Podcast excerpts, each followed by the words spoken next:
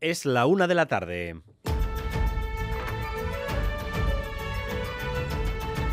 Crónica de Euskadi con Dani Álvarez. A Rachaldeón, el PNV y Junts engrasan su eje para influir permanentemente en la nueva legislatura que se acaba de iniciar. Ambos partidos pretenden presionar para que sus acuerdos se cumplan y para colocar en el centro las cuestiones nacionales vasca y catalana. Y Manuel Manterola. La suma de votos hace más fuerza bajo esa máxima. PNV y Junts quieren coordinarse para influir más en la legislatura en el ámbito social, económico y también plurinacional. De ello están hablando a esta hora en Sabinechea el presidente del EBB, Andoni Ortuzar, y el secretario general de Junts, Jordi Turul, quien horas antes ha estado aquí en Radio Euskadi. La voluntad es esta, coordinarnos desde el minuto cero de la legislatura, porque, insisto, hay muchos temas que en el campo social, en el campo económico y sobre todo en el terreno del debate territorial nacional, pues compartimos. Y añade que en ese debate sobre la plurinacionalidad respetarán absolutamente los planteamientos que haga el PNV. El Departamento de Seguridad y los jueces de Vizcaya abren la puerta a que se actúe de nuevo contra el sospechoso de haber robado el arma de un herchaña dada la alarma social causada por este caso. Tanto el Coreca, en Onda Cero, como el juez decano de Bilbao, Aner Uriarte, aquí en Radio Euskadi, creen que se actuará contra él en breve, sobre todo para proteger a su expareja, que está viviendo esto con terror. Todo depende ahora de lo que pueda determinar el juzgado correspondiente a efectos de, bueno, pues de su posible detención, de su posible traslado al juzgado para que haga la declaración pertinente. Supongo que se estará trabajando por parte de, del juzgado de Baracaldo, que es donde se va a llevar ese, ese delito en principio. Noticia económica importante para la industria vasca. Uno de sus puntales, Michelin, afrontará un recorte de plantilla en Lasarte y sobre todo en Vitoria. La dirección dice que los pedidos caen y que con menos carga de trabajo hace falta menos plantilla. Sonia Hernando. Hoy la dirección de Michelin ha informado a los sindicatos de la decisión de prescindir de 150 trabajadores en Vitoria, 26 en Lasarte, después de prever los peores datos de producción de los últimos 20 años. A partir del lunes comienzan a negociar cómo se van a realizar esas salidas. La dirección de la empresa nos ha confirmado que van a tratar de que sean lo menos traumáticas posible a través de despidos incentivados o jubilaciones. Y a la vez de esas salidas, otra decisión preocupante, Michelin paraliza 75 millones de inversión en la planta de Gasteiz.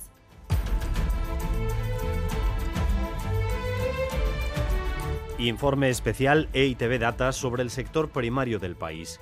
Nuestro país no se entiende sin el caserío, es una de las imágenes icónicas vascas. Pues bien, si la tendencia continúa así, no es descabellado pensar que en unos años eso ya no exista. El sector primario mengua y no se ve ningún síntoma de cambio de tendencia. Miquel Saez. EITB Data constata el declive paulatino del primer sector. En la última década se ha reducido un 25% el número de explotaciones agrarias y un 40% el de las ganaderas. No obstante, ha aumentado su tamaño medio, así como el número de reses. Hablamos de un sector envejecido, con una media de edad que supera los 57 años y con poco relevo generacional. Un dato más, de cada 100 euros que gastamos en fruta, verdura y carne, solo 22 corresponden a producción propia. Enseguida escuchan voces relacionadas con este asunto en este informe especial, por ejemplo, estas que subrayan lo siguiente. Pues que estamos en una tesitura de olvido, de criminalización en algunos casos por parte de sectores de la sociedad y que estamos viendo que cada día somos menos porque vemos que la vida que tenemos es complicada. Cada vez que cada uno de nosotros vamos a hacer la compra y elegimos un producto u otro, o elegimos un mercado o un supermercado, además de un acto de compra, estamos haciendo un acto político. Hay ese toque de atención también destinado a los consumidores. Si no consumimos productos de país, a ellos no les merece la pena el trabajo. Y hoy sí, ha entrado en vigor la tregua entre Hamas e Israel. 50 secuestrados a cambio de 150 palestinos presos.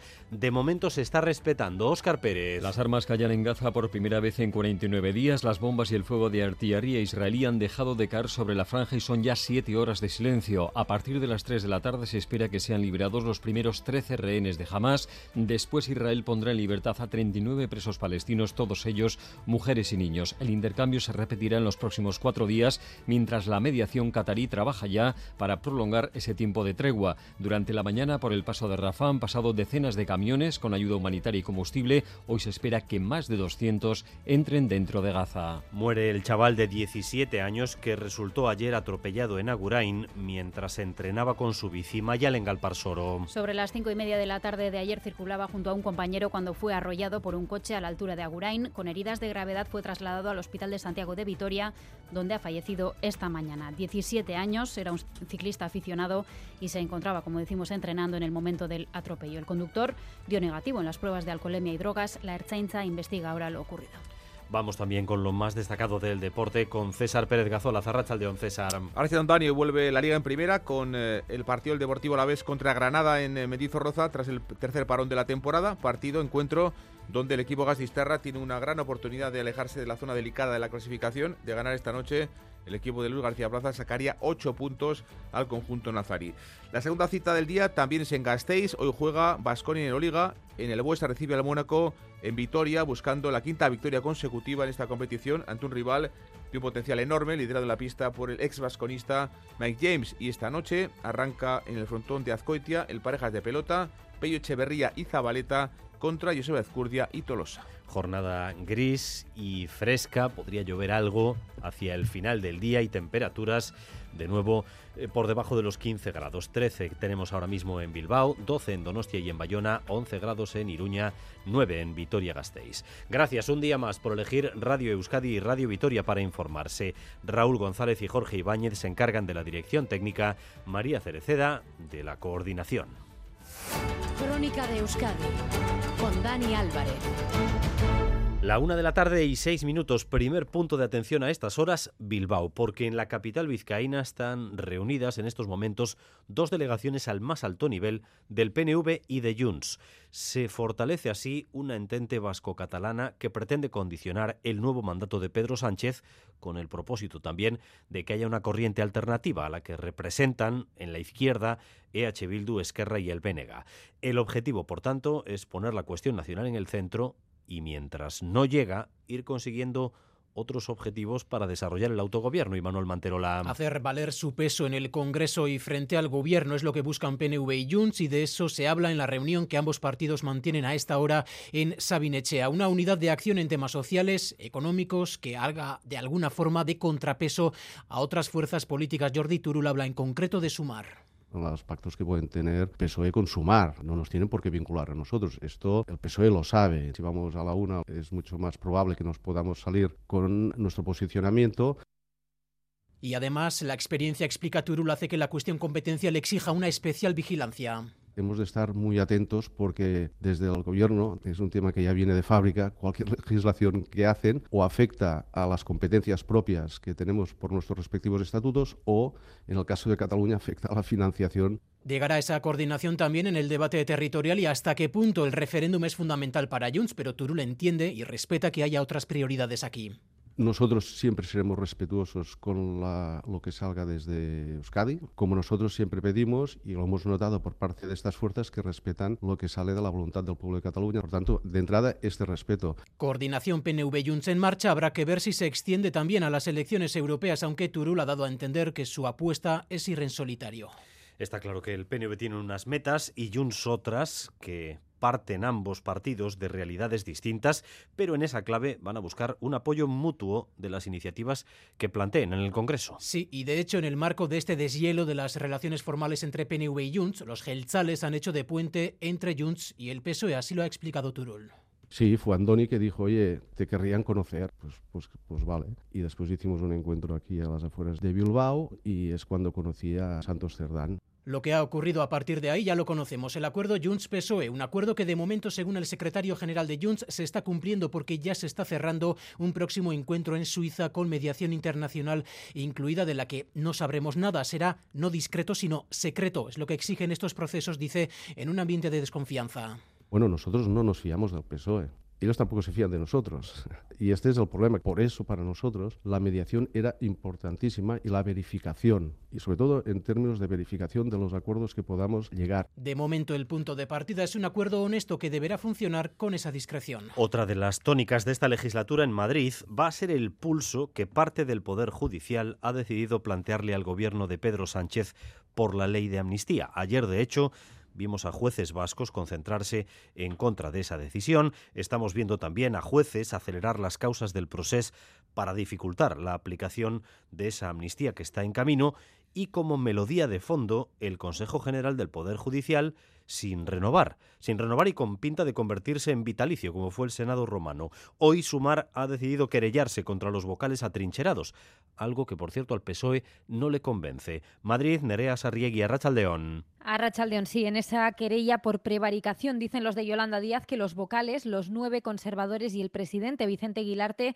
se excedieron en sus competencias cuando aprobaron aquel comunicado contra la ley de amnistía, que actuaron con falta de rigor jurídico de forma arbitraria. Recordemos que el comunicado contrario a la ley lo aprobaron antes siquiera de que se conociera el contenido de la norma y que declaraba que la amnistía supone la degradación del Estado de Derecho. Los jueces, dice Enrique Santiago de Sumar, no deberían hacer política.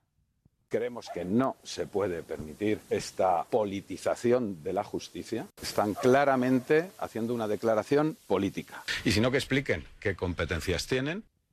Se da una circunstancia. El recién nombrado ministro de Justicia, Félix Bolaño, se ha reunido precisamente hoy con el presidente del Consejo General del Poder Judicial con la intención de tender puentes y se desmarca de la denuncia de sus socios en la Moncloa.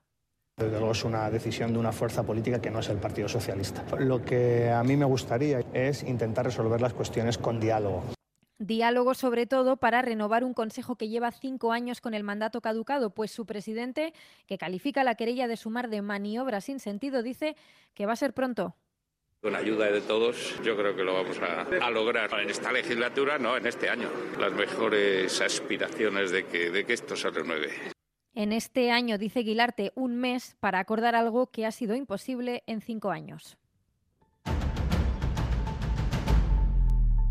Una de la tarde y doce minutos. Noticia económica importante, preocupante para la industria vasca. Uno de sus puntales, que es Michelin, va a afrontar un recorte de plantilla en las Arte y sobre todo en su fábrica de Vitoria-Gasteiz. La dirección dice que están cayendo los pedidos y que con este contexto, con menos carga de trabajo, hace falta menos plantilla. Sonia Hernando. Michelin va a prescindir de 150 trabajadores en Vitoria y de 26 en Las Arte. A las 10 de la mañana la empresa ha comunicado a los sindicatos esta decisión que explica por la importantísima bajada en la producción prevista para 2024, la peor de los últimos 20 años. Una situación que afecta a toda Europa y que va a impactar de lleno en las plantas vascas, especialmente la de Gasteiz. John Coroso, CGT. Yo no había visto un excedente de 150 personas como el que ha puesto hoy sobre la mesa, pero bueno, llevamos tiempo que las producciones son cada año más bajas, pero bueno, la empresa sigue teniendo beneficios. Desde la dirección de la empresa se nos ha informado que van a tratar de que las bajas sean lo menos gravosas posible. Se habla de despidos incentivados o jubilaciones, pero todo esto está por determinar. A la vez, Michelin ha comunicado a la parte social que paraliza 75 millones de inversión que tenía previsto para la planta. Alberto Martín, Comisiones Obreras que se paralicen unas inversiones con un valor de 75 millones de euros, porque todos sabemos que las inversiones son futuro, entonces que se paralicen nos preocupa eh, de manera importante y lógicamente también nos preocupa que ahora mismo en la fábrica de Vitoria eh, la empresa valore un excedente de 150 personas. A partir de ahora se abre un tiempo de negociación. El lunes la primera reunión. Bueno, pues paralización de inversiones y recorte de plantilla, especialmente notable, insistimos, en el caso de la fábrica de Michelin. El contexto del que se habla, ya lo han oído ustedes, es una caída en la demanda. Pero no hay que perder de vista, Sonia, cuál es la realidad de los últimos meses concretamente en esa fábrica. Se dijo que no al convenio y después decidieron salirse del comité intercentros. Y sobre eso también se había avisado. Sí, los últimos meses han sido convulsos. En la planta de Michelin en Gasteiz se llevó el convenio a votación. En Vitoria ganó el no. Hubo varias huelgas con división sindical incluida, lo que llevó al diputado general de Araba, Ramiro González, a decir esto hace tan solo unas semanas. Lo que me preocupa es que la empresa traslade y lo haga de forma clara, lo ha hecho desde luego al diputado general, que Michelin ha perdido la confianza en la planta de Vitoria. Una pérdida de confianza que, según nos han confirmado desde la parte sindical, se ha negado en la reunión de esta mañana con los sindicatos. Alberto Martín, comisiones básicamente lo que nos ha dicho es que nada tiene que ver, es que todo lo que hoy nos ha comunicado va ligado única y exclusivamente a, a esos volúmenes de producción que, como te digo, son los más bajos eh, por lo menos en los últimos 20 años, que, que es los, los datos que hemos podido contrastar. La, la, decisión de la dirección, como decía, se ha explicado en todo momento por una crisis global europea de bajada de la producción. Seis días después del robo de la pistola y la puesta en libertad del joven que presuntamente la robó, hoy hemos escuchado a los responsables de la Archancha y de la justicia. No se echan la culpa mutuamente de esa puesta en libertad, pero en el a partir de ahora que eh, seguimos teniendo bastantes dudas. Parece coincidirse en que el juzgado de Baracaldo, donde se instruye el robo de la pistola, debería decidir qué hacer con el joven a partir de ahora, Natalia Serrano. Sí, seis días después estamos así y si superamos las diferencias en el relato de por qué se puso en libertad a ese joven, Erchanche y Justicia coinciden públicamente desde hoy en no responsabilizarse. El consejero Ercoreca ha hablado en Onda Cero, el juez decano Ana Uriarte en Radio Euskadi. Yo lo primero que quiero decir es que no, está en absoluto en mi ánimo eh, alimentar ninguna controversia o ninguna polémica con el Poder Judicial ni sobre esto ni sobre ningún otro tema. ¿no? Yo, que he intervenido aquí en este, en este caso para hacer una nota aclaratoria, no atribuyo ninguna culpa. Yo digo lo que pasó en el juzgado de guardia. Y como dices, a partir de ahora qué, pues seis días después del robo de la pistola, la Erchancha lo continúa investigando y buscando el arma sobre la situación del joven acusado. Decía Ercoreca, se está a la espera de la actuación del juzgado de Baracaldo, que es donde se instruye este caso del robo. ¿Qué decisión puede adoptar? Pues citaba Ercoreca búsqueda y captura, detención, todo depende ahora de lo que pueda determinar el juzgado correspondiente a efectos de, bueno, pues de su posible detención, de su posible traslado al juzgado para que haga la declaración pertinente, ya a nivel judicial, porque a nivel policial no ha querido hacer ninguna. Coincidía en Radio Euskadi el juez decano. El juzgado de Baracaldo deberá adoptar una decisión. Es aventurado, nos decía, decir cuál será o si incluso puede ser la de prisión provisional. Es el juzgado de, de instrucción de Baracaldo porque el robo se cometió en Baracaldo, se podrán adoptar medidas cautelares respecto a él. ¿Qué es lo lógico? Pues no, pues entra dentro de, una lógica. Yo no me atrevo a decir, eh, ya, para una prisión provisional, pues tiene que venir un, la fiscalía, se baraja incluso esa posibilidad de prisión provisional, dado que el robo y la tenencia ilícita del arma agrava el riesgo de la expareja de este joven. Él está condenado por violencia de género con amenazas de muerte. Ella es una víctima en riesgo especial. Mientras tanto, la cuestión es que sigue habiendo una joven escoltada y custodiada por la Erchancha de manera permanente. Anoche, su madre, en declaraciones a ETV, reclamaba que esto no sea así, que la víctima de malos tratos no sea quien tenga que permanecer prácticamente privada de libertad y de movimientos para que se pueda garantizar su seguridad. La consejera de Igualdad, Justicia y Asuntos Sociales, Nerea Melgosa, decía en Boulevard que este es un debate de hace años al que se debe dar una respuesta. Es un tema que está encima de la mesa, que es un tema que también se ha trabajado también con los juzgados de cómo se puede a veces no dar la vuelta a esta situación y que el peso no lo tenga la mujer maltratada, sino que lo tenga el maltratador. Yo creo que es algo que tenemos que empezar a ir estudiando y yo creo que para eso también ese trabajo, como decía anteriormente, de coordinación y colaboración institucional, yo creo que nos dará frutos a ello. Yo creo que es algo que en este momento está encima ya de la mesa para poder estudiar. Y en el juicio por la muerte del joven Santi Coca, si ayer fue el turno de los forenses, que no eran capaces de asegurar que la muerte fuera causada por los golpes, hoy hemos escuchado a peritos, a doctores, convencidos de todo lo contrario, convencidos de que la hemorragia por la que falleció fue de origen traumático y no natural como se dijo ayer. Xavier Madariaga está siguiendo la sesión de hoy. Xavier. Sí, hoy los peritos se sientan frente al juez con las ideas mucho más claras. Directamente descartan la muerte natural. Estamos haciendo un puzzle ¿no? Eh, con muchos datos y creemos que para nosotros en ese puzzle encaja una muerte traumática, pero no encaja una muerte natural. Son varias las voces que lo acreditan. Queda suficientemente acreditada la relación causa-efecto entre los golpes recibidos, la hemorragia subaracnoidea y el fallecimiento. Muerte súbita en jóvenes de la edad de Santi, 17, y en sus condiciones la descartan quienes siguen de cerca este tipo de fallecimientos. Una hemorragia espontánea también la descartan porque están convencidos de que Santi hubiese dado muestras de dolores de cabeza en las horas o incluso días previos a su muerte. Así es que hoy la sala ha escuchado una versión que contradice la de ayer, donde no se descartaban ni por no se decantaban ni por la muerte traumática ni por la natural. En la natural no hemos constatado la aneurisma u otra causa pero la ausencia de traumatismos de entidad suficiente nos obliga a tener en consideración esta posibilidad. La defensa de los acusados ha intentado desacreditar a los doctores que hoy presentan sus conclusiones. ¿Qué experiencia tienen ustedes en realización de autopsias? ¿Han realizado alguna? Solo en el 11M y en el avión Dispaner eh, tuvimos ocasión de hacer unas cuantas, ¿sí? Bien, cuando dice unas cuantas, ¿a qué se refiere? Señoría, no lo sé, 100, no sé, 150, es que no lo sé. La defensa también subraya que estos son informes de parte encargados por la familia de Santicoca. En el banquillo hay cinco jóvenes que tenían entre 18 y 22 años cuando se produjo la agresión. Tenemos una última hora que nos sitúa en Tudela porque la policía está investigando el hallazgo de un cuerpo con lo que parecen múltiples heridas de arma blanca. en Arangoa. Según confirman a Radio Euskadi, fuentes de la Policía Nacional, se trata de un hombre de unos 68 años. El cuerpo fue encontrado ayer a primera hora en un campo de olivos en el paraje de Gardachales de Tudela y presentaba signos de violencia como varias cuchilladas y golpes. Según eh, las primeras informaciones, este hombre, vecino de la capital ribera, salió el miércoles a coger aceitunas. Fue su mujer quien, alertada porque no volvía a casa, denunció su desaparición el cuerpo, como decimos, fue hallado ayer a primera hora con signos de violencia. Ha sido trasladado ya al Instituto Navarro de Medicina Legal para que le realicen la autopsia. La Policía Nacional se ha hecho cargo de la investigación de este homicidio. El juez de guardia ha decretado el secreto de sumario. Crónica de Euskadi con Dani Álvarez. La una de la tarde y 21 minutos. Hoy les estamos ofreciendo un informe especial EITB Data sobre el sector primario de nuestro país. Nuestro país no se entiende sin la imagen del caserío, del Baserri. Es una de las imágenes icónicas vascas desde tiempos inmemoriales. Inmemoriables, perdón.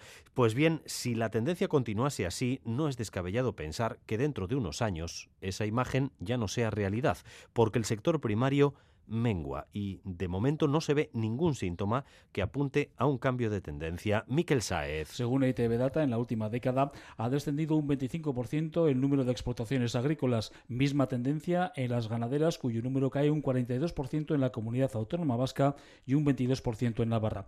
En ambos casos aumenta el tamaño de las explotaciones y el número de cabezas de ganado. No obstante, este redimensionamiento exige mayores inversiones y no está exento de riesgos, tal y como nos relataba en Boulevard de Radio Euskadi, Gorka Barredo, agricultor de la localidad alavesa de Comunión nos vamos haciendo más grandes, más grandes, más grandes y al final eh, perdemos esa metodología artesanal o algo más local y más influenciado por las grandes agroindustrias que son el cáncer de, de este sector.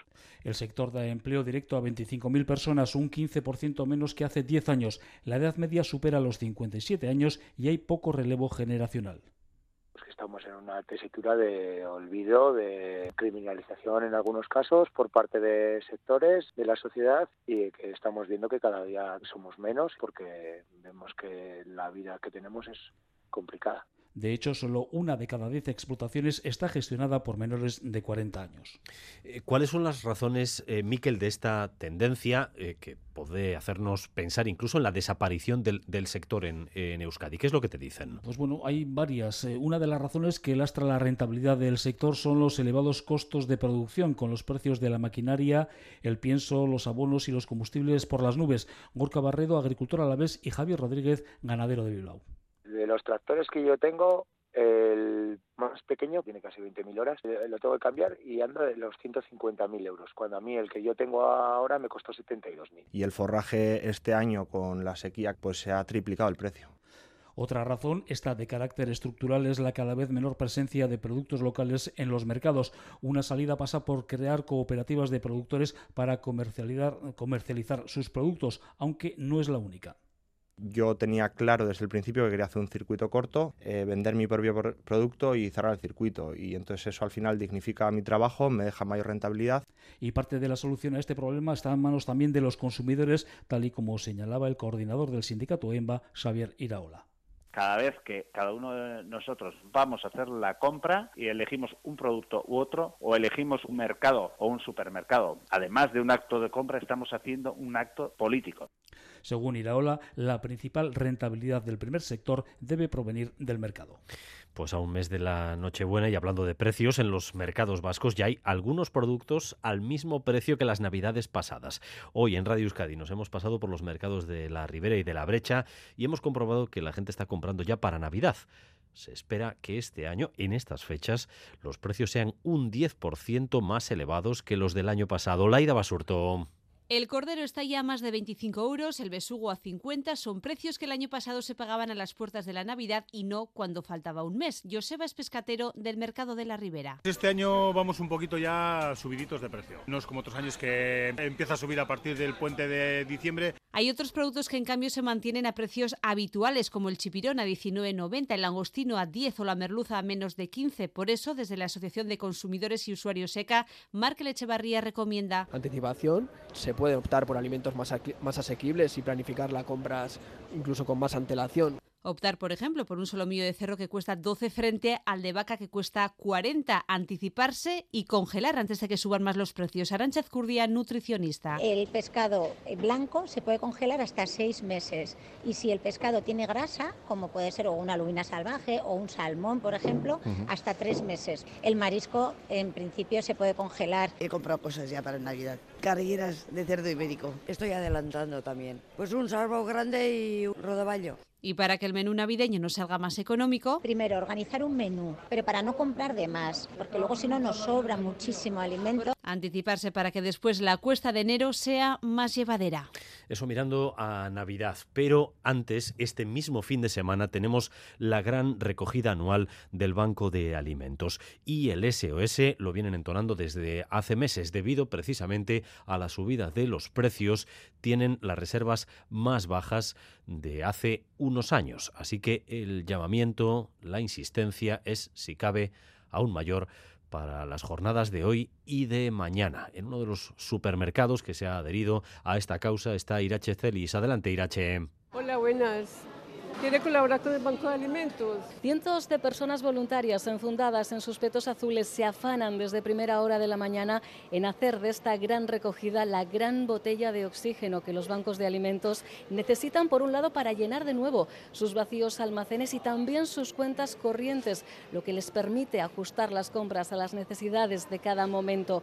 Ya son muchos los kilos de empatía que llenan las grandes cajas de cartón dispuestas en los accesos de los establecimientos adheridos a la gran campaña. Luis Crobeto es el presidente del Banco de Alimentos de Vizcaya. Salga como salga va a salir bien porque es el esfuerzo y la generosidad de las personas y eso no se puede medir. Un año más también podemos contribuir vía bono alimento. Lo podremos adquirir en caja por el importe que nosotros, que nosotras elijamos. Nos lo explica Iciar, una de las voluntarias en esta gran recogida. Nos ahorramos todos los gastos, eh, lo que es el transporte, la logística, siempre se rompe algún producto. Entonces, bueno, y luego, claro, pues se negocia con las cadenas y, bueno, se compra lo que se necesita en el momento que realmente se necesita. Legumbres a poder ser precocinadas, conservas de pescado, cacao, galletas, tomate, aceite son algunos de los productos que necesitan nuestros bancos de alimentos, sin olvidar los productos infantiles, tanto de alimentación como de higiene. La gran recogida 2023 entre hoy y mañana en centenares de comercios, de establecimientos y supermercados de Euskal Herria. Además, hoy hemos conocido la condena a un franciscano actualmente en el monasterio de Bermeo, pero que ha hecho su vida entre los franciscanos de Iruña. Condena que llega desde el segundo tribunal eclesiástico más alto que hay en el Vaticano y ve que a Javier Garrido, teólogo de 82 años, es culpable de abusos sexuales y de poder contra al menos dos religiosas, Xavier. Javier Garrido Goitia, franciscano de 82 años, hizo sus estudios entre el santuario de Aranzazu y Friburgo, en Suiza. Su vida pastoral la ha desarrollado en Iruña. Desde hace unos dos años está en el monasterio de Bermeo, monasterio de enfermería donde residen los franciscanos con estados de salud más delicados. La orden recibió la noticia de la condena la semana pasada y ayer mismo hizo público un comunicado en el que reconocen el dolor causado y piden perdón. Miquel Hernán ha hecho de portavoz. Yo pondría el énfasis en pues en pedir perdón, pedir perdón por el daño causado, pedir perdón a las personas que lo han sufrido de parte de nosotros y, y reconocer, reconocer el daño causado. Las víctimas de Garrido fueron como mínimo dos religiosas, si bien podría haber más víctimas, tanto consagradas como laicas. Las propias víctimas, de las que no se dan detalles para protegerlas, critican la gran resistencia de la orden en un proceso que dicen ha hecho cómplices a los superiores y esto ha aumentado todavía más su dolor. La conferencia episcopal anuncia indemnizaciones económicas a las víctimas de abusos cuando haya sentencia judicial y también cuando no la haya. Sí, en caso de que el abusador haya fallecido, por ejemplo, lo imposible que haya sentencia, pero si hay una convicción moral de que esos abusos se produjeron, habrá indemnización. Así lo ha avanzado el secretario general y portavoz de la conferencia episcopal este viernes en una rueda de prensa en el marco de la asamblea plenaria de la conferencia episcopal española. La una y media de la tarde. Seguimos en Crónica de Euskadi.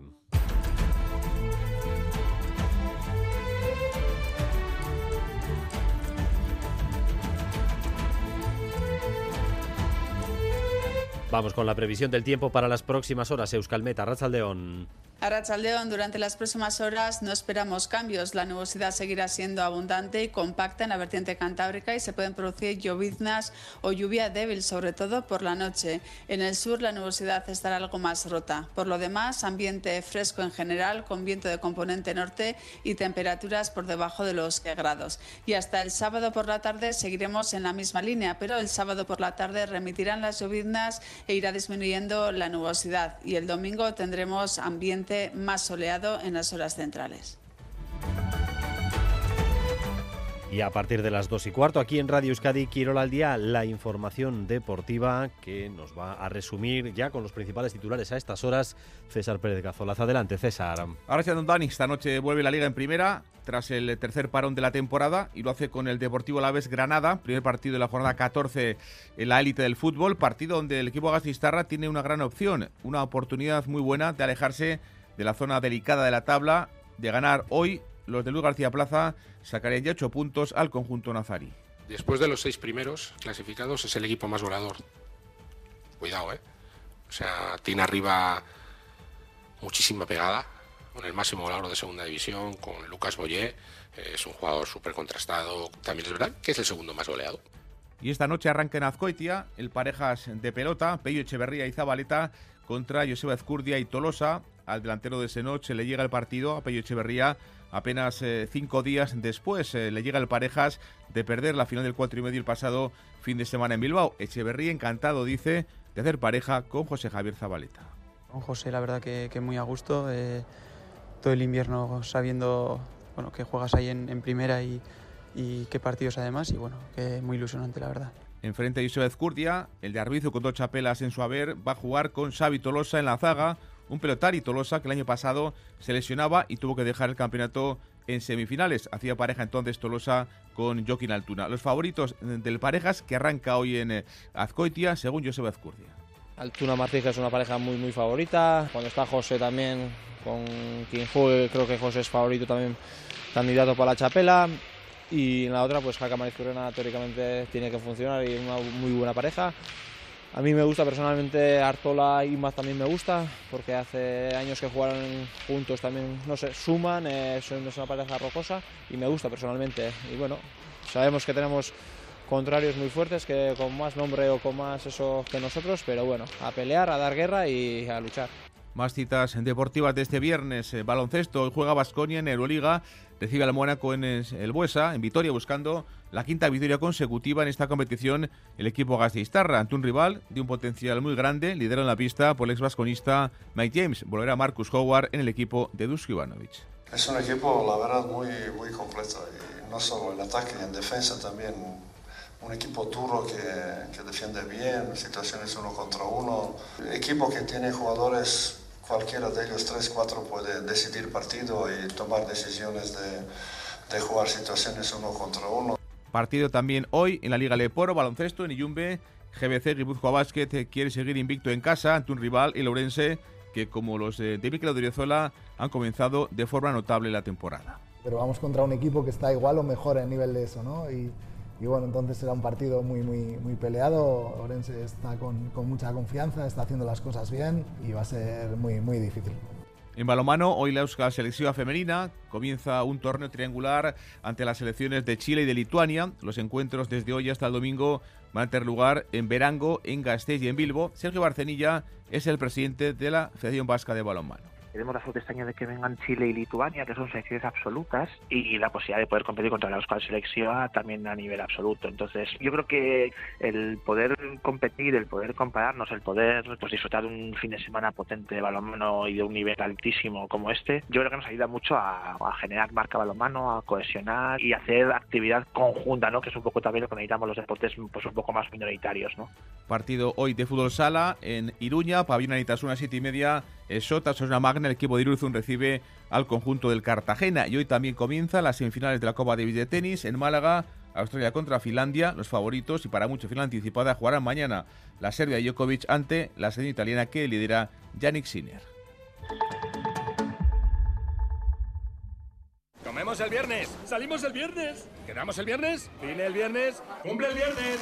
Porque todo lo bueno pasa en viernes, este Black Friday podrás ganar hasta 6 millones de euros con el cuponazo de la 11. Además, entra en cuponespecial.es y podrás conseguir fantásticos packs de tecnología, moda o entretenimiento para disfrutar del Black Friday. Descubre por qué todo lo bueno pasa en viernes con el cuponazo Black Friday de la 11. Bases depositados ante notario. A todos los que jugáis a la 11, bien jugado. Juega responsablemente y solo si eres mayor de edad. Este domingo en Crónica de Euskadi fin de semana entrevista a Gorka Hurtaran, diputado de Políticas Sociales de Araba. Será a las ocho y media en Radio Euskadi. Eso será el domingo por la mañana, pero ahora mismo seguimos mirando hacia Araba, especialmente con esa noticia, noticia preocupante para el sector industrial de nuestro país, eh, por eh, el anuncio que ha efectuado Michelin esta mañana.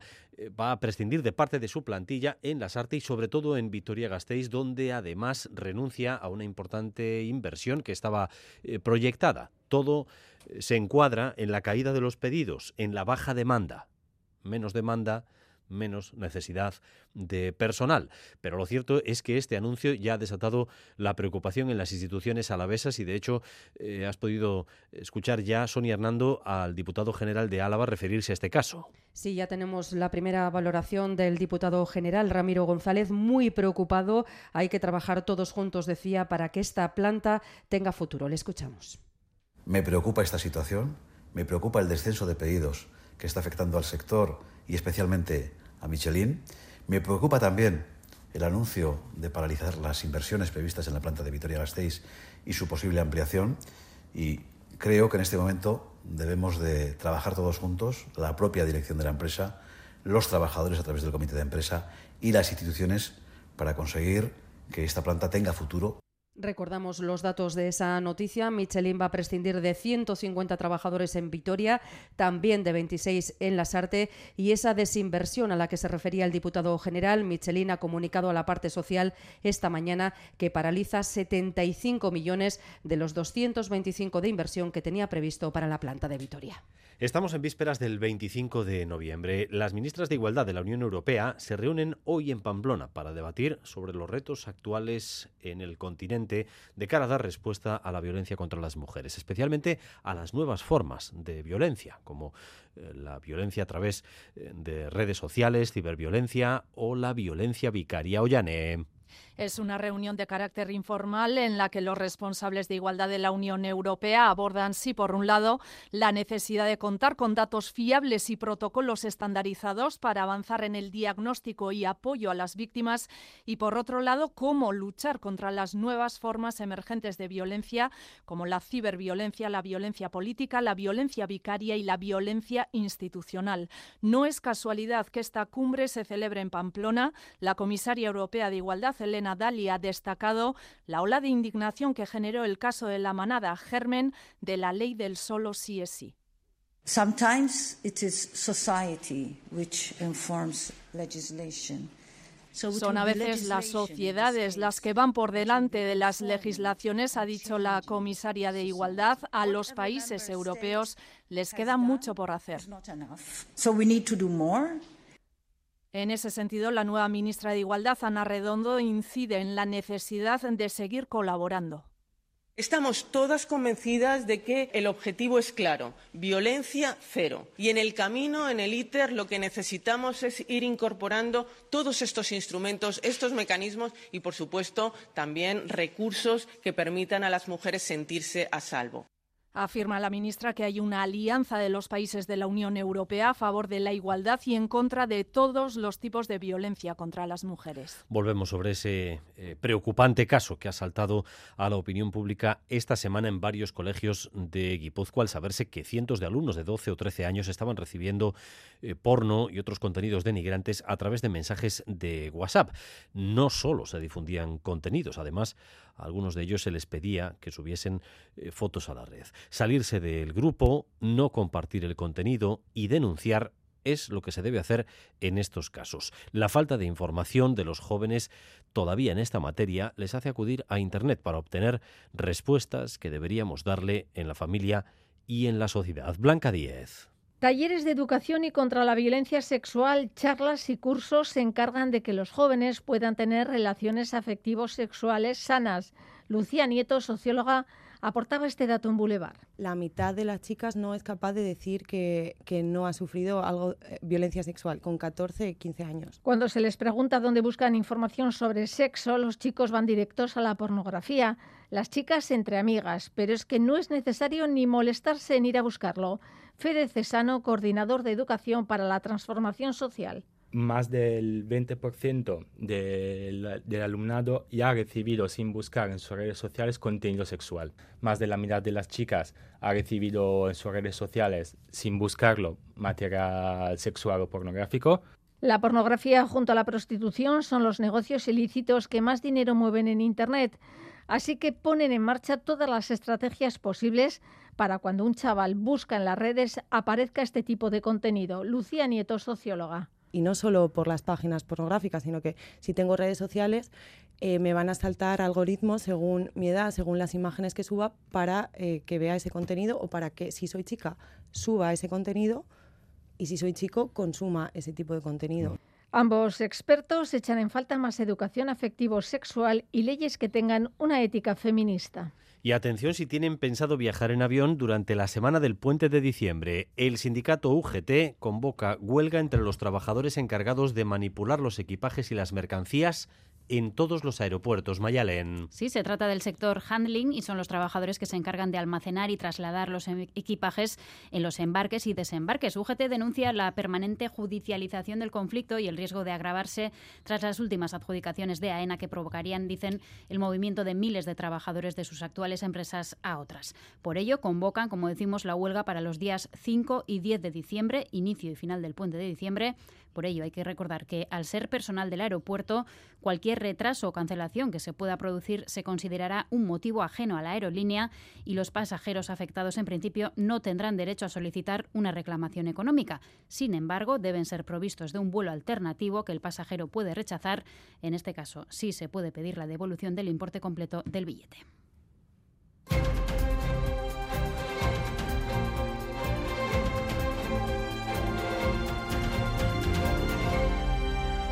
La una de la tarde y 42 minutos desde las 6 de la mañana está por fin en vigor el alto el fuego en Gaza. Son ya más de siete horas y media sin que las bombas y el fuego de la artillería israelí hayan caído sobre la franja de Gaza. Óscar Pérez. Es una situación inédita en los últimos 49 días, durante los cuales el sonido de las explosiones y la aviación se habían convertido en la banda sonora diaria de los propios gazatíes. Hablamos ya con nuestro corresponsal en Oriente Medio, Miquel Ayestarán, Arrachaldeón.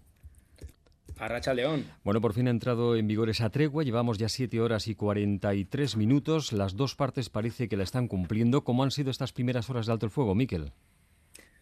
Así es, Gaza vive estas primeras horas de, alto el fuego y hasta ahora, desde luego, parece que sí se está cumpliendo. Las dos partes eh, respetan lo acordado, pero hay que decir que ha habido al menos dos muertos en la carretera de, Saladino. Israel ha lanzado panfletos a lo largo de la mañana para pedir a la gente eh, que el norte de Gaza, para avisarles que el norte de Gaza eh, sigue siendo zona de combate y que no está permitido volver. Hay que recordar que en las últimas semanas prácticamente 1,7 millones de personas están en el sur de, de Gaza, han huido de esa parte norte, pues bien, el problema es que la gente en estos cuatro días de tregua quiere ver sus casas o lo que queda de ellas. Algunos todavía tienen familiares eh, en esa parte norte y muchos han intentado regresar y los soldados han abierto fuego. Eh, eso por un lado. Por otro lado, hay una intensa actividad, hay que decir, en el paso de Rafah, en esa frontera con Egipto, donde ya vemos cómo están entrando los camiones con ayuda humanitaria y también con combustible, eh, que esta es también una de las partes que recoge el pacto entre, entre Israel y Hamas. De momento callan las armas, lo que es importante, muy importante, y de cara a esta tarde se va a producir ese doble eh, proceso, esa liberación simultánea de rehenes y de presos palestinos. ¿Sabemos cómo va a ser esa escena, Miquel? Bueno, yo creo que es el momento más delicado de todos, ¿no? Y es precisamente también el, factor que ha ido retrasando la, negociación hasta, hasta el final. Eh, Israel acaba de anunciar que ellos ya tienen todo listo para recibir a los primeros 13 rehenes liberados por, por Hamas, que van a ser mujeres y, niños, algunos de ellos bebés. Eh, y eh, el ejército calcula, eso sí, en, un principio estaba previsto que, fuera a las, a las 4 de la tarde, una hora menos en Euskadi, ahora ya nos han dicho que no se producirá hasta pasada las 6 al menos, ese es el cálculo que tienen, y es cuando esto se produzca cuando Israel va a escarcelar a los 39 presos palestinos que, irán pues, a Cisjordania, a Jerusalén Oriental o igual alguno tendrá que, volver a, Gaza. Eh, físicamente esto se va a plasmar gracias a,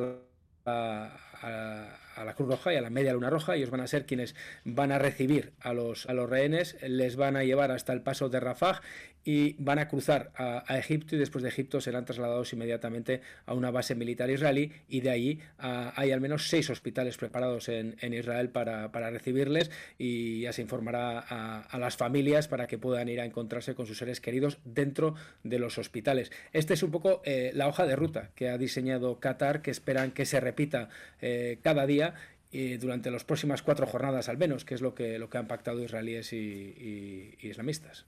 Bueno, pues a la espera de esa escena y que salga bien, nos quedamos. Un abrazo, Miquel. Agur.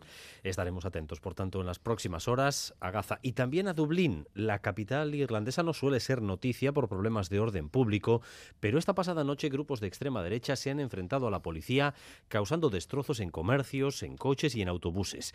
El gobierno irlandés teme ahora que esos incidentes se repitan el fin de semana. Oscar. Sí, es lo que ha advertido el primer ministro irlandés. Desde la tarde de ayer durante la noche se han producido asaltos a 13 comercios del centro de Dublín, han saqueado su interior, han destrozado o incendiado 11 vehículos de la policía y quemado tres autobuses. 34 personas han sido detenidas, pero la policía advierte que va a haber más arrestos. El primer ministro irlandés ha informado que están monitorizando las redes sociales y el fin de semana van a aumentar la vigilancia porque temen más disturbios. Los implicados provocan vergüenza en Dublín, vergüenza en Irlanda y vergüenza en sus familias. Han hecho esto porque sienten odio, aman la violencia, el caos y causar dolor en nosotros. Saquear las tiendas es más importante para ellos que proteger las vidas de nuestros niños. Los disturbios comenzaron ayer tras conocerse que tres niños y una mujer habían sido apuñalados a la salida de un colegio en Dublín. Una niña de cinco años está ahora en estado crítico. En las redes sociales, grupos de ultraderecha aseguraron que el autor, que está detenido, era un extranjero. Anoche incluso intentaron asaltar tres hoteles en que hay inmigrantes. La policía dice que no se podían prevenir los disturbios. Nadie podía anticiparlo, decía el portavoz de la policía de Dublín, que se ha visto reforzada en las últimas horas por unidades llegadas de otras ciudades irlandesas. Hasta un total de 400 efectivos han participado en las últimas horas en el control del centro de la ciudad. La extrema derecha se ha hecho notar en las calles de Dublín y va consiguiendo poco a poco victorias en las urnas. Países Bajos, Argentina, la extensión del respaldo a formaciones con esas características es una realidad que cruza fronteras y que crece y crece, Óscar.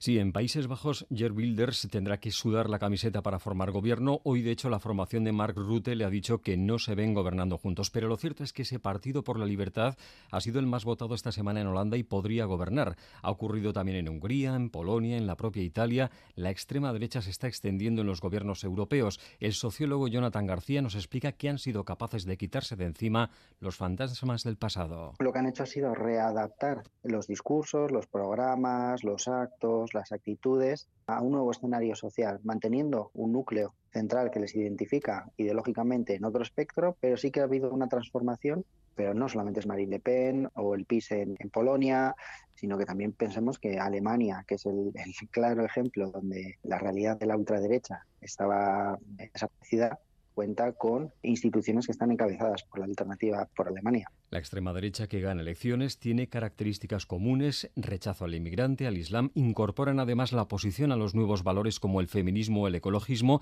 y a un importante componente personal en la figura del líder. Lo que han querido proyectar es que son alternativas a lo que se ha venido considerado como establishment. Si vemos en el caso de Milley, la mayoría de sus apariciones públicas aparecía así, de cierta manera despeinado, con una chaqueta de cuero, proyectando esa diferencia respecto a lo que vendría a ser otra clase política más eh, corbatada, trajeada, el caso de Trump, más de lo mismo, la manera de expresarse. En, los Países Bajos hemos visto durante mucho tiempo cómo los personajes que encarnaban la, la derecha o la ultraderecha también intentaban ser alternativas. Hay ese componente, ¿no?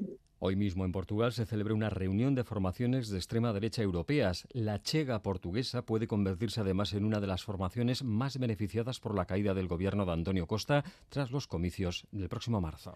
Las bases de Euskal Herria Bildu decidirán sobre el sentido del voto en la ley de educación. Queda menos de un mes para que se vote en el Parlamento. No sabemos qué va a proponer la dirección pero hablan en términos negativos al anunciar una consulta a las bases. Y Manuel Manterola. Sí, lo hemos conocido a través de un mensaje en eh, Twitter que ha publicado el parlamentario Icoizarres. Estábamos pendientes si eh, PNV, PS y H. Llegaban a un acuerdo en torno a la ley de educación, en torno a las enmiendas que se habían presentado. E Icoizarres ha publicado un mensaje en el que dice que PNV y PS han preferido pasar el rodillo, que se blindarán los modelos lingüísticos y que se abre la puerta a la financiación sin límites de la concertada. Por tanto, no hay acuerdo. Consecuencia, el martes la mesa política de EH Bildu va a proponer un voto. Y Coizarres en este mensaje no detalla cuál va a ser esa propuesta, pero lo último que ha dicho EH Bildu a través de diferentes portavoces es que si no había cambios iban a plantearse el no a esta ley. En todo caso, habrá que esperar al lunes para ver el sentido del voto que propone la mesa política y se va a abrir una votación telemática a las bases de Euskal Herria Bildu hasta el martes 28.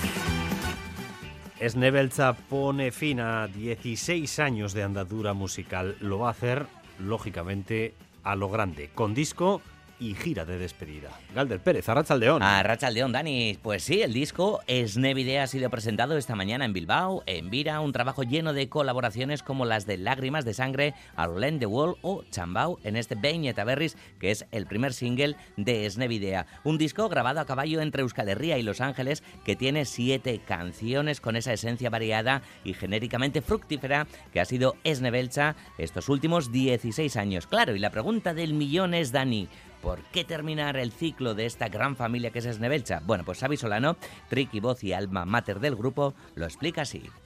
Talde bat urte asko amakizkinean bidea zailagoa bihurtzen da, ez aurrera jarraitzea. Gu momentu enten oso ondo gaude, oso ondo pasatzen dugu, eta irutze zaigu momentua dela guzteko, hor erabakia ja aspalditik hartu da genuen, ez genuen utzi nahi eta listo, gogoa genuen disko bat ateatzeko, horrein gauzak esatuko genitun, eta irutze zaigun gaina gure jarraitzaileak eta gu gure burua ere zor, zor geniola hau ateratzea.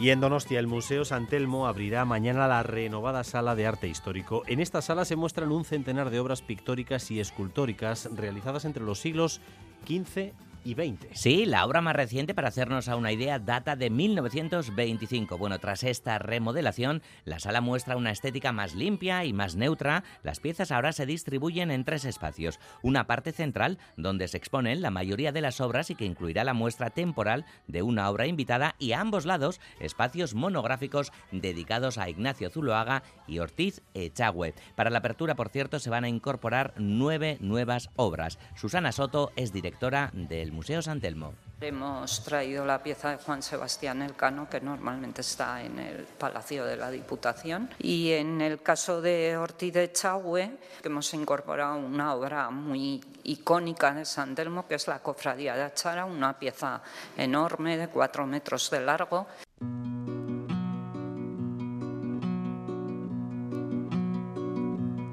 Urak dakarrena, urak daroa, lurrak gelditzen da eta Y hoy se celebra la gala de los premios literarios Cucha Ciudad de Irún. El premio a la trayectoria recaerá este año sobre José Ángel Irigaray, todo un referente de nuestra cultura. Sí, nacía en 1942 en Pamplona, médico, escritor y poeta. Durante su carrera siempre ha tratado de impulsar la cultura vasca y el euskera mediante su participación en diferentes actividades socioculturales.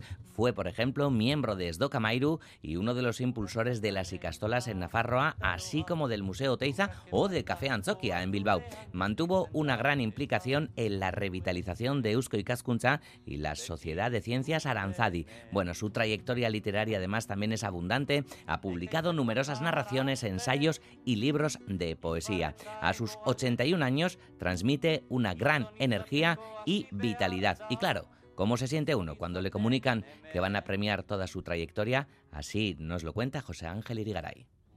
Usted cabea, que se dice en euskera, sorpresa no me esperaba en absoluto.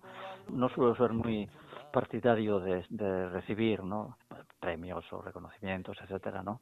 Y me quedé un poco pues, en blanco. Pero luego reaccionas y piensas que al fin y al cabo, bueno, pues es un, es un reconocimiento a algo que has hecho, que hasta qué punto es merecedor o no de ese reconocimiento, pero bueno, es un reconocimiento público y por tanto pues te corresponde aceptarlo y, y agradecerlo.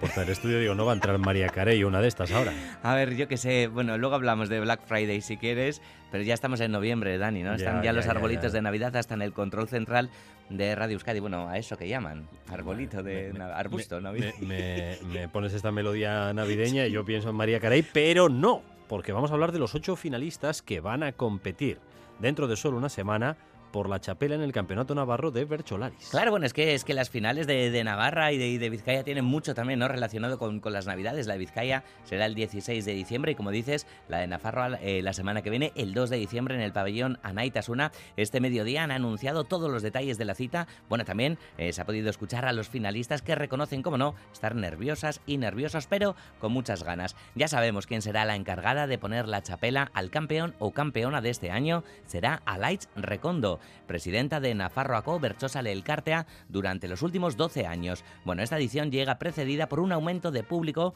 en las fases anteriores que parece también se va a notar en la propia final. Señal del buen momento que vive el versolarismo en Navarra. Ander Pérez es coordinador de Nafarroaco Berchosale Elkartea.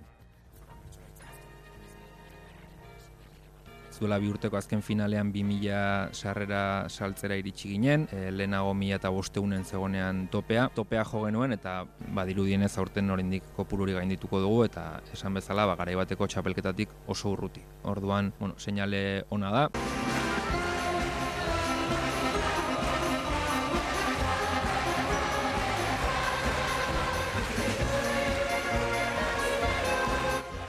Black Friday, ofertas para comprar cultura, Pero también, Fair Saturday. También, efectivamente. Bueno, mañana se programan más de 100 actos culturales, sobre todo en Bilbao, pero también en más municipios vizcaínos, reivindicando la cultura y los proyectos sociales, Dani. Y como se ha convertido en clásico, la bienvenida a este sábado se realiza hoy en el Bilbao Arena con las voces de más de 2.500 coralistas, niños, niñas mayores también, que funden sus voces con Bulego, El Langui, Sabia Burruzaga y su Bella Chau es uno de los momentos ineludibles de este concierto que está sonando por aquí. Pues vamos a escuchar a dos cantantes de esta inauguración de Fair Saturday que son Maren y Loba Lois.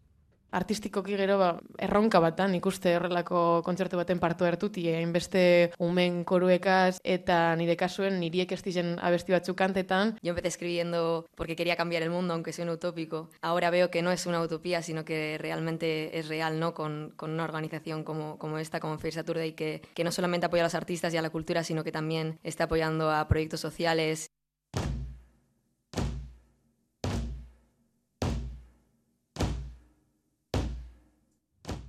Y hoy se publica el séptimo disco de Tulsa, el proyecto de la onda ribitarra Mireniza. Sí, nos lo va a presentar en cultura.eus. Fíjate, además, las intros de, de, las canciones está con la marcha de, de Santágueda. Bueno, pues vamos a hablar de Amadora, de ese disco conceptual, esta tarde en cultura.eus. A partir de las 3 y 5 con ustedes, Galder Pérez. Hasta Buruón, Galder. Hasta Buruón. Un rubor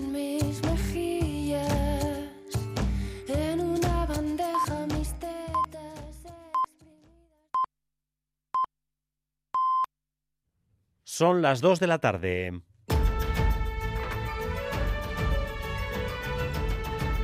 Crónica de Euskadi con Dani Álvarez. Gracias por continuar en nuestra compañía, gracias un día más por elegir Radio Euskadi y Radio Vitoria para informarse. Durante los próximos 15 minutos vamos a tratar de resumir para ustedes lo esencial de la información de esta jornada de viernes, un día en el que el PNV y Junts están engrasando su eje para tratar de influir de manera permanente en la nueva legislatura que se acaba de iniciar. Ambos partidos pretenden presionar a Pedro Sánchez para que se cumplan los acuerdos y para colocar en el centro las cuestiones nacionales. Y Manuel Manterola. Hacer valer su peso en el Congreso y frente al Gobierno es lo que buscan PNV y Junts y de eso se trata en la reunión que ambos partidos mantienen en Sabinechea, una unidad de acción en temas sociales, económicos, también nacionales, que haga de alguna forma de contrapeso a otras fuerzas políticas los pactos que pueden tener PSOE con Sumar. No nos tienen por qué vincular a nosotros. Esto el PSOE lo sabe. Si vamos a la una es mucho más probable que nos podamos salir con nuestro posicionamiento. Y la experiencia, según el secretario general de Junts, Jordi Turul, hace que la cuestión competencial exija una especial vigilancia. Hemos de estar muy atentos porque desde el gobierno, que es un tema que ya viene de fábrica, cualquier legislación que hacen o afecta a las competencias propias que tenemos por nuestros respectivos estatutos o, en el caso de Cataluña, afecta a la financiación en el debate territorial, el referéndum es fundamental para Junts, aunque Turul entiende y respeta que haya otras prioridades aquí. Respecto al desarrollo de la legislatura y su acuerdo con el Partido Socialista, Turul dice que ese acuerdo se está cumpliendo porque ya se está hablando cerrando un próximo encuentro en Suiza con mediación internacional de la que no sabremos nada. Será no discreto sino secreto, es lo que exigen estos procesos en un ambiente de desconfianza.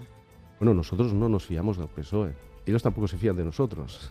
Y este es el problema. Por eso para nosotros la mediación era importantísima y la verificación, y sobre todo en términos de verificación de los acuerdos que podamos llegar. De momento, el punto de partida es un acuerdo honesto. Una de las tónicas de esta legislatura en Madrid va a ser el pulso que parte del Poder Judicial ha decidido plantearle al gobierno de Pedro Sánchez. Ayer, sin ir más lejos, vimos eh, a jueces vascos concentrarse contra la ley de amnistía. Estamos asistiendo también a maniobras de jueces para acelerar las causas del proceso, para dificultar precisamente la aplicación de esa ley de amnistía que está en camino hoy mismo en el proceso contra los CDRs, petición de la Fiscalía, y luego está el Consejo General del Poder Judicial, sin renovar y con pinta de querer establecerse de forma vitalicia, como si fuera el Senado romano. Hoy Sumar ha decidido querellarse contra los vocales atrincherados, algo que al PSOE no le convence. Madrid, Nerea Sarriegui. Sí, a Rachaldeón en esa querella por prevaricación dicen los de Yolanda Díaz que los vocales, los nueve conservadores y el presidente Vicente Aguilarte se excedieron en sus competencias al aprobar aquel comunicado contra la ley de amnistía, que actuaron con falta de rigor jurídico de forma arbitraria. Recordemos que ese comunicado lo aprobaron antes siquiera de que se conociera el contenido de la ley y que declaraba que la amnistía supone la degradación del Estado de Derecho. Los jueces, dice Enrique Santiago de Sumar, no deberían hacer política. Creemos que no se puede permitir esta politización de la justicia. Están claramente haciendo una declaración política. Y si no, que expliquen qué competencias tienen, Precisamente hoy, el recién nombrado ministro de Justicia, Félix Bolaño, se ha reunido con el presidente del Consejo General del Poder Judicial con la intención de tender puentes y se desmarca de la denuncia de sus socios en la Moncloa. Luego es una decisión de una fuerza política que no es el Partido Socialista. Lo que a mí me gustaría es intentar resolver las cuestiones con diálogo. Diálogo, sobre todo, dice, para renovar un consejo que lleva cinco años con el mandato caducado. En este contexto, acabamos de conocer que la Fiscalía de la Audiencia Nacional pide entre 8 y 27 años de prisión por delitos de terrorismo contra los 12 CDR de la operación Judas. La ley de amnistía contempla incluir a estos imputados. Y una novedad en la crónica política vasca porque Euskal Herria Bildu va a tomar la semana que viene la decisión definitiva en torno a la ley de educación va a elevar una consulta a sus bases. El texto de avance es ambiguo, pero habla en términos negativos, así que se puede intuir. De momento, EH Bildu propondrá el no. Y Manuel Manterola. Lo que es 100% seguro en este momento es que no ha habido acuerdo entre EH Bildu y PNV y PS en torno a las enmiendas, en concreto en torno a los eh, modelos lingüísticos. El parlamentario de EH Bildu y Coizarre se acaba de publicar en redes sociales que gelzales y socialistas han preferido pasar el rodillo. Así que, ¿ahora qué? La última palabra la tendrán las bases de la formación previa propuesta de voto de la mesa política. Una propuesta que conoceremos el lunes en la reunión de la mesa política de EH Bildu, pero si se cumple lo que representantes de EH Bildu han ido avanzando en los últimos días, esa propuesta sería que no, porque ya habían avanzado su no si no había cambio en, este, en esta propuesta, en torno, en este debate en torno a la ley de educación. Después de esta propuesta se abrirá votación telemática hasta el martes.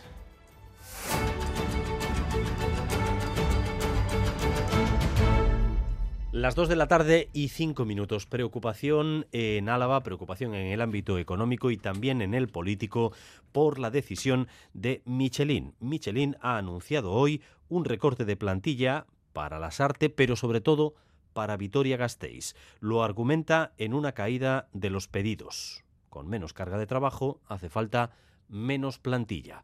Sonia Hernando, adelante. Michelin va a tener en 2024 la mayor bajada de producción en 20 años, así que ha comunicado esta mañana la parte social que va a prescindir de 150 trabajadores en la planta de Vitoria y de 26 en la Sarte. Y otra decisión relevante, paraliza 75 millones de los 225 que tenía previsto inyectar en la planta de Vitoria. Ramiro González, diputado general de Araba. Me preocupa esta situación, me preocupa el descenso de pedidos que está afectando al sector y especialmente a Michelin. Me preocupa también el anuncio de paralizar las inversiones previstas en la planta de Vitoria-Gasteiz y su posible ampliación y creo que en este momento debemos de trabajar todos juntos para conseguir que esta planta tenga futuro. Una preocupación que se extiende evidentemente a la parte social. Alberto Martínez, portavoz de comisiones obreras en Michelin de Gasteiz que se paralicen unas inversiones con un valor de 75 millones de euros, porque todos sabemos que las inversiones son futuro, entonces que se paralicen nos preocupa de manera importante. Desde la dirección de la empresa se ha negado en la reunión de esta mañana con los sindicatos que la decisión tenga que ver con una crisis de confianza con la planta de Vitoria. Michelin comenzará a negociar el lunes con la parte social cómo va a hacer efectivas las salidas. Desde la empresa nos han dicho que van a tratar de que todas o al menos la mayoría se hagan a través de despidos incentivados y jubilaciones. Han pasado seis días después del robo de una pistola de uso personal de un Erchaña, una pistola que además estaba cargada. Eh, posteriormente, ustedes recuerdan que se puso en libertad al joven sospechoso de ese robo. Hoy hemos escuchado a los responsables tanto de la Archancha como de la justicia y esta vez no se echan la culpa de esa puesta en libertad. Se han centrado en el ¿y ahora qué? ¿Qué se puede hacer ante un caso que ha generado alarma social. Parece que hay coincidencia en el hecho de que el juzgado de Baracaldo, donde se instruye el robo de la pistola, debería decidir qué se hace con el joven, si se le llama a declarar, si se le mete en prisión provisional o qué. Por el momento no ha pasado nada. Natalia Serrano. Erchancha y Justicia sí coinciden públicamente en no responsabilizarse en de la puesta en libertad del supuesto ladrón de la pistola, a pesar de que sus relatos son diferentes. El consejero Ercoreca ha hablado en Onda Cero, el juez decano Aner Uriarte en Radio Euskadi. Lo primero que quiero decir es que no, no está en absoluto en mi ánimo eh, alimentar ninguna controversia o ninguna polémica con el Poder Judicial ni sobre esto ni sobre ningún otro tema, ¿no? Yo, que he intervenido aquí en este, en este caso para hacer una nota aclaratoria, no atribuyo ninguna culpa. Yo digo lo que pasó en el juzgado de guardia. Actualmente, seis días después del robo de esa pistola, la Archencha lo investiga y busca el arma. Sobre la situación del joven acusado, decía Ercoreca que la Archencha no puede hacer más, no puede prorrogar una detención. El joven ya se negó a declarar sobre esto en la Erchainechea, dijo que solo lo haría ante el juez y es ahora, dice Ercoreca, a los juzgados a los que corresponde. Todo depende ahora de lo que pueda determinar el juzgado correspondiente a efectos de, bueno, pues de su posible detención, de su posible traslado al juzgado para que haga la declaración pertinente, ya a nivel judicial, porque a nivel policial no ha querido hacer ninguna. En Radio Euskadi el juez decano señalaba que es el juzgado de Baracaldo al que corresponde tomar esa decisión. Ahí se instruye el caso de la pistola robada, aventurando, aventurado, decía, saber cuál va a ser esa decisión o si incluso puede ser prisión provisional es el juzgado de, de, instrucción de Baracaldo, porque el robo se cometió en Baracaldo, se podrán adoptar medidas cautelares respecto a él. ¿Qué es lo lógico? Pues no, pues entra dentro de, una lógica. Yo no me atrevo a decir, eh, ya, ya, para una prisión provisional, pues tiene que venir un, la fiscalía, en este caso se baraja esa posibilidad eh, de prisión provisional dado que el robo y la tenencia ilícita del arma agrava el riesgo de la expareja. Él está condenado por violencia de género con amenazas de muerte. Ella es una víctima de riesgo especial. Discrepancias entre los forenses en el juicio por la muerte de Santi Coca. Ayer declararon los forenses que hicieron la primera autopsia y que dijeron que su muerte podría haber sido de carácter natural y no derivada de los golpes que recibió eh, durante la agresión que sufrió a la entrada de una discoteca donostiarra. Hoy hemos escuchado de nuevo a peritos, a doctores que intervinieron en segunda ocasión convencidos de todo lo contrario. La muerte fue de origen traumático y no natural. Xavier Madariaga. Sí, hoy los peritos se sientan frente al juez con las ideas mucho más claras. Estamos haciendo un puzzle ¿no? eh, con muchos datos y creemos que para nosotros en ese puzzle encaja una muerte traumática pero no encaja una muerte natural. Queda suficientemente acreditada la relación causa-efecto entre los golpes recibidos, la hemorragia subaracnoidea y el fallecimiento. Hoy los doctores descartan la muerte natural. Nada que ver con los forenses que ayer no acababan de decantarse ni por la muerte traumática ni por la natural. Muerte súbita en jóvenes de la edad de Santi, 17, y en sus condiciones. Hoy la descartan quienes siguen de cerca este tipo de fallecimientos. Una hemorragia espontánea también queda descartada porque están convencidos de que Santi hubiese dado muestras de dolores de cabeza en las horas previas a su muerte. La defensa de los acusados ha intentado desacreditar a los doctores que hoy presentan sus conclusiones. ¿Qué experiencia tienen ustedes en realización de autopsias? ¿Han realizado alguna? Solo en el 11M y en el avión Dispaner eh, tuvimos ocasión de hacer unas cuantas, ¿sí? Bien, cuando dice unas cuantas, ¿a qué se refiere? Señoría, no lo sé, 100, no sé, 150, es que no lo sé. La defensa también subraya que estos son informes de parte encargados por la familia de Santi Coca. En el banquillo hay cinco jóvenes que tenían entre 18 y 22 años cuando se produjo la agresión. Y estamos pendientes también de lo ocurrido en Tudela. La Policía Nacional ha hallado el cuerpo sin vida de un hombre con múltiples heridas de arma blanca. Ollane Arangoa. El fallecido es un hombre de 68 años, vecino de Tudela. Su cuerpo apareció en un campo de olivos en el paraje de Gardachales de la capital ribera. Presentaba signos de violencia, un golpe en la cabeza, varias cuchilladas. Según las primeras informaciones, el miércoles salió de su casa a recoger aceitunas al ver que no regresaba, su mujer denunció la desaparición, se desplegó un dispositivo de búsqueda y fue hallado muerto horas después, ayer, a primera hora de la mañana. El cuerpo fue trasladado al Instituto Anatómico Forense, donde se le practicó la autopsia. La Policía Nacional investiga las circunstancias de este homicidio. El juez de guardia de Tudela ha decretado el secreto de sumario. De momento no ha habido detenciones. Una y trece este fin de semana es el de la gran recogida del Banco de Alimentos. Llamamiento más que nunca a que hagamos aportaciones porque tienen las reservas bajo mínimos debido básicamente al alza del precio de los alimentos. Irache Celis, adelante. Hola, buenas.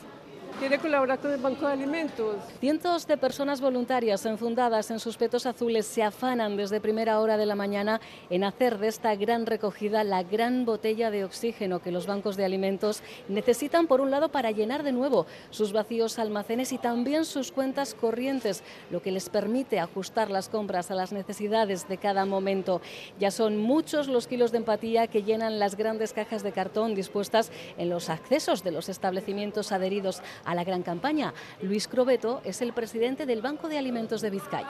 Salga como salga va a salir bien porque es el esfuerzo y la generosidad de las personas y eso no se puede medir. Un año más también podemos contribuir vía bono alimento. Lo podremos adquirir en caja por el importe que nosotros, que nosotras elijamos. Nos lo explica Isiar, una de las voluntarias en esta gran recogida. Nos ahorramos todos los gastos, lo que es el transporte, la logística, siempre se rompe algún producto.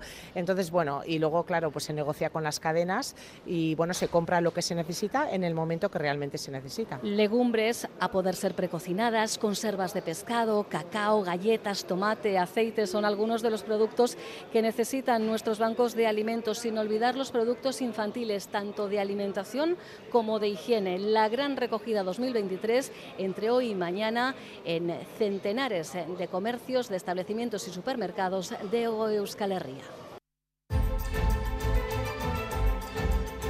Y una más, porque mañana ordenan como obispo de Helsinki a un bilbaíno, Xavier. Sí, Ramón Goyarrola, en la capital finlandesa lo conocen por Raimo. Nosotros pudimos verlo por primera vez en Vascos por el Mundo. En Finlandia hay 180.000 islas. Esto es... La Santa Sede lo ha elegido para ser obispo de los 17.000 feligreses que en Helsinki tienen los católicos. Pertenece al Opus Dei y es además hermano del polémico director de Gastelueta que salió en defensa de su profesor abusador. Muy bilbaíno del Athletic, mañana lo ordenan obispo de Helsinki.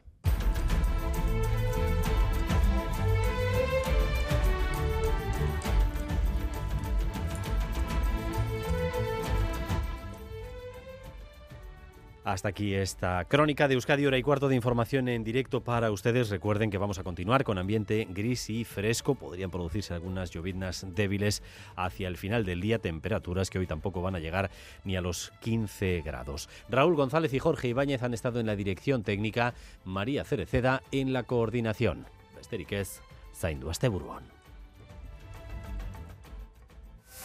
Crónica de Euskadi con Dani Álvarez.